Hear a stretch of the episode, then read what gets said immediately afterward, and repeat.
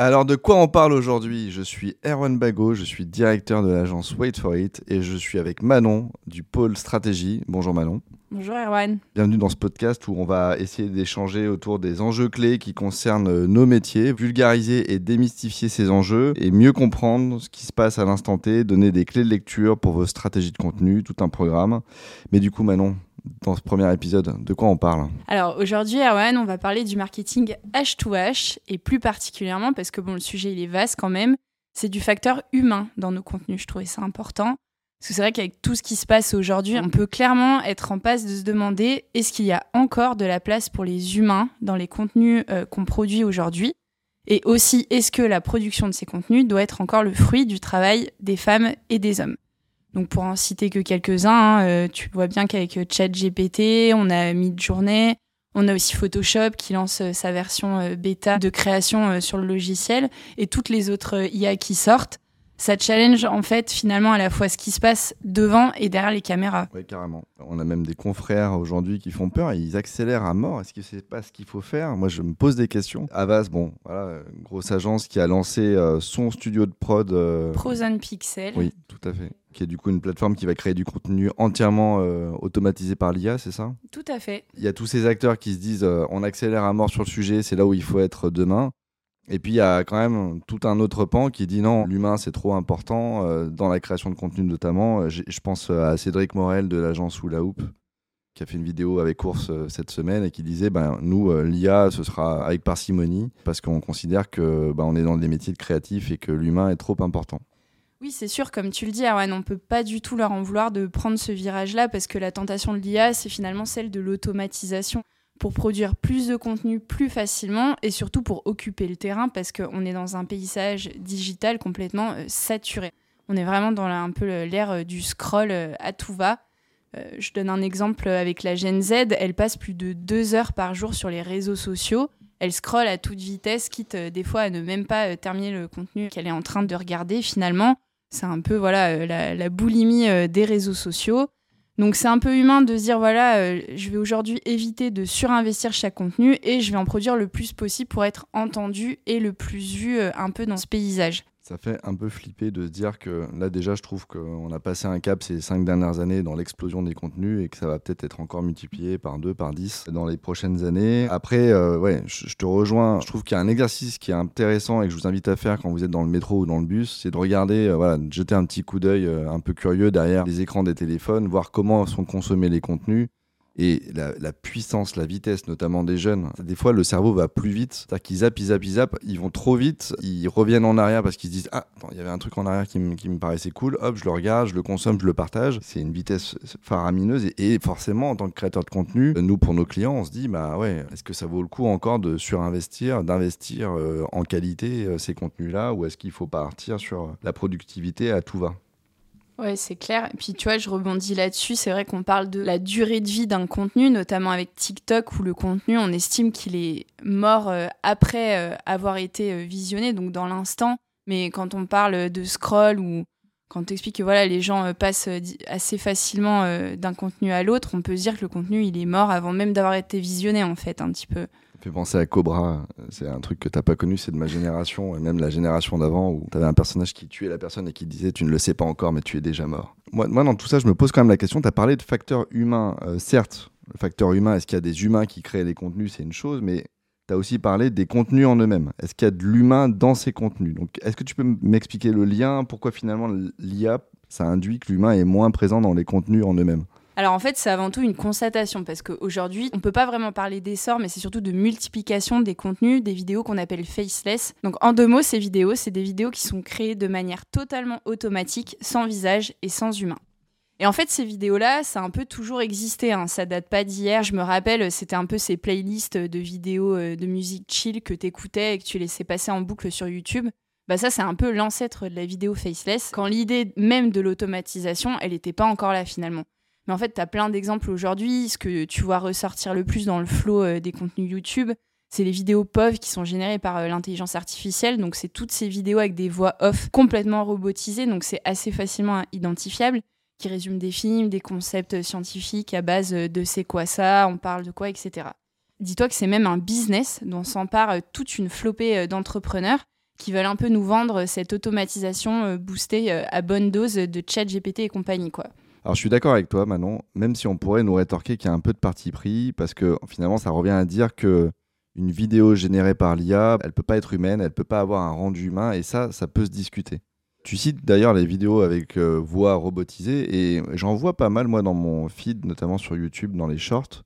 Je trouve qu'il y en a certaines qui dégagent un truc un peu humain, mais après, en fait, euh, à quoi euh, ce côté un peu humain est dû est-ce que c'est l'intelligence artificielle ou est-ce que derrière il y a une écriture qui est pour le coup réalisée bien par un humain qui génère ce côté un peu authentique? Je sais déjà de laquelle tu vas me parler. Je pense qu'on parle de la même. Il y a une pub qui a fait un buzz il y a quelques semaines de ça, quelques mois, qui est la pub Coca-Cola. Oui, tout à fait. Voilà, où on a dit regardez une pub de dingue qui amène de l'émotion, de l'authenticité, euh, qui te prend un peu au trip, qui est généré par l'intelligence artificielle. Donc là, tu te dis, si ça c'est fait par l'intelligence artificielle, on ferme l'agence et puis on va se mettre tranquillement au soleil parce que c'est terminé pour nous? Mais dans le détail, on n'a pas beaucoup d'éléments. On dit que l'intelligence artificielle, elle a été utilisée notamment pour ceux qui n'ont pas vu la pub. Ça se passe dans un musée et il y a effectivement la bouteille de coca qui passe de tableau en tableau, d'œuvre d'art en œuvre d'art. Et l'intelligence artificielle a été utilisée pour ça. Mais derrière, il n'y a pas que ça. Derrière une pub comme ça, c'est quand même euh, une équipe créative, une équipe de tournage, de la 3D, il y a, plein d'éléments. Et je trouve qu'il y a un peu ce côté mensonger qu'on avait à l'époque euh, quand on disait regardez, ça a été tourné avec l'iPhone, mais que tu avais une équipe cinématographique de dingue qui avait mis des objectifs, qui avait rajouté plein de choses, de la lumière, des tas de trucs pour faire les pubs ou les films en question. Et il y a un truc un peu opaque aujourd'hui dans l'IA. Il y a le fait de qu'est-ce qu'on peut vraiment faire avec l'IA aujourd'hui. Est-ce que ça peut avoir ce côté humain-là à l'instant T? Mais il y a aussi ce qu'on fera demain. Parce que beaucoup, leur discours, c'est ça. C'est ouais, chat GPT dit plein de conneries, euh, c'est pas adapté, mais donnez-lui quelques années, vous allez voir le monstre que ça va devenir. Et demain, elle arrivera à gommer tous les défauts qu'on lui trouve aujourd'hui. Mais ça, pour l'instant, on est dans le domaine du fantasme. Ouais, je suis clairement d'accord avec toi, Erwan. Enfin, de toute façon, euh, l'IA, c'est un peu le produit d'appel. Donc, on peut pas non plus en vouloir aux gens de s'emparer du sujet et d'en parler euh, à tout va, à forte dose même euh, à certains moments. C'est sûr qu'on a tous un peu un parti pris, puis c'est dur d'être neutre, surtout dans nos métiers de stratégie et d'accompagnement auprès des marques sur la prise de parole. En fait, il y aura toujours les gens qui sont attirés par l'innovation et qui sont conquis par les possibilités de l'IA, qui sont un peu les early adopters, qui sont complètement convaincus. Et tu auras toujours le côté, euh, ces gens qui sont là plutôt pour freiner et garder l'humain au cœur du sujet. Donc la question c'est de quel côté je vais euh, finalement. Moi je me dis surtout, ce qui manquera toujours à l'IA, c'est de pouvoir montrer des humains face caméra, parce qu'on parlait de l'impact derrière les caméras, mais il y a aussi devant les caméras, qu'est-ce qu'on voit concrètement. Et ça c'est renforcé aussi par cette évolution on en entend de plus en plus parler, c'est euh, le marketing H2H, donc ah. human to human alors ça, c'est pas un concept euh, qui est sorti hier non plus. Hein. Ça fait un petit moment qu'il y a des articles sur le sujet. Mais c'est vrai qu'avant, c'était un peu baigné euh, dans le flot euh, de toutes les différentes stratégies marketing. Donc les deux clés, évidemment, c'est les historiques et puis la barrière un peu traditionnelle qui existe entre B2B et B2C. Mmh. Donc entre le marketing business to business et puis le marketing business to consumer. Aujourd'hui, euh, cette euh, frontière, elle a tendance un peu à s'effriter et à voler en éclats, notamment avec ce marketing donc d'humain à humain. Ça, on aura l'occasion d'en parler dans un autre podcast euh, pour pas trop rentrer dans les détails aujourd'hui, puisque je sais que c'est un sujet qui te tient particulièrement à cœur, Erwan. En bref, le marketing H2H, c'est clairement une histoire d'empathie. C'est la capacité de se mettre à la place de l'autre. Donc l'autre, bah, c'est qui? Évidemment, c'est nos cibles, c'est nos publics, c'est la personne qu'on veut convaincre en face. Quel que soit le contexte, la genèse du, truc, c'est de se dire, toute personne, elle a ses désirs, ses besoins, ses craintes. Ça, c'est un peu le point de départ, donc c'est l'interlocuteur qui est au début du message. Et cette personne, elle s'adresse à une autre personne qui a elle aussi ses désirs, ses besoins, ses craintes. Et en fait, le postulat du marketing HEH, c'est de se dire, quand on veut convaincre, quoi de mieux que de se mettre d'égal à égal et de dire, je suis une personne qui parle à une personne et je vous ai compris. En bref.